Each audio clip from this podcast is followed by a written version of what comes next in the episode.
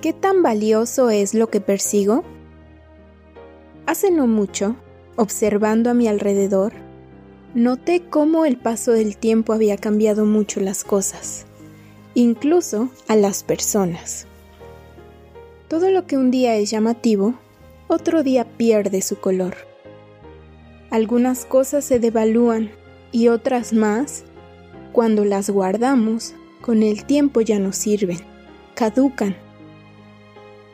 Entonces todo nuestro esfuerzo por conseguirlas, en un instante se pierde. Muchas veces como jóvenes, somos atraídos por aquellas cosas efímeras y pasajeras que por alguna razón se vuelven un tesoro para nosotros y ponemos toda nuestra fuerza por obtenerlas o conservarlas.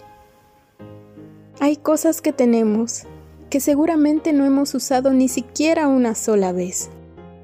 Otras las guardamos también para cuidarlas y aún así el tiempo hace sus estragos en ellas.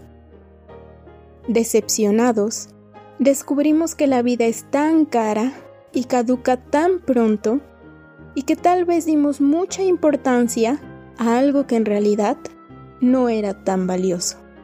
Y perdimos nuestro recurso más especial que Dios nos dio y que no es renovable. Tiempo.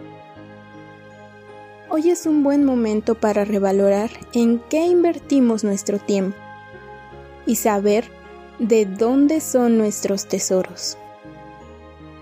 Sino aseos, tesoros en el cielo donde ni la polilla ni el orín corrompen, y donde ladrones no minan ni hurtan.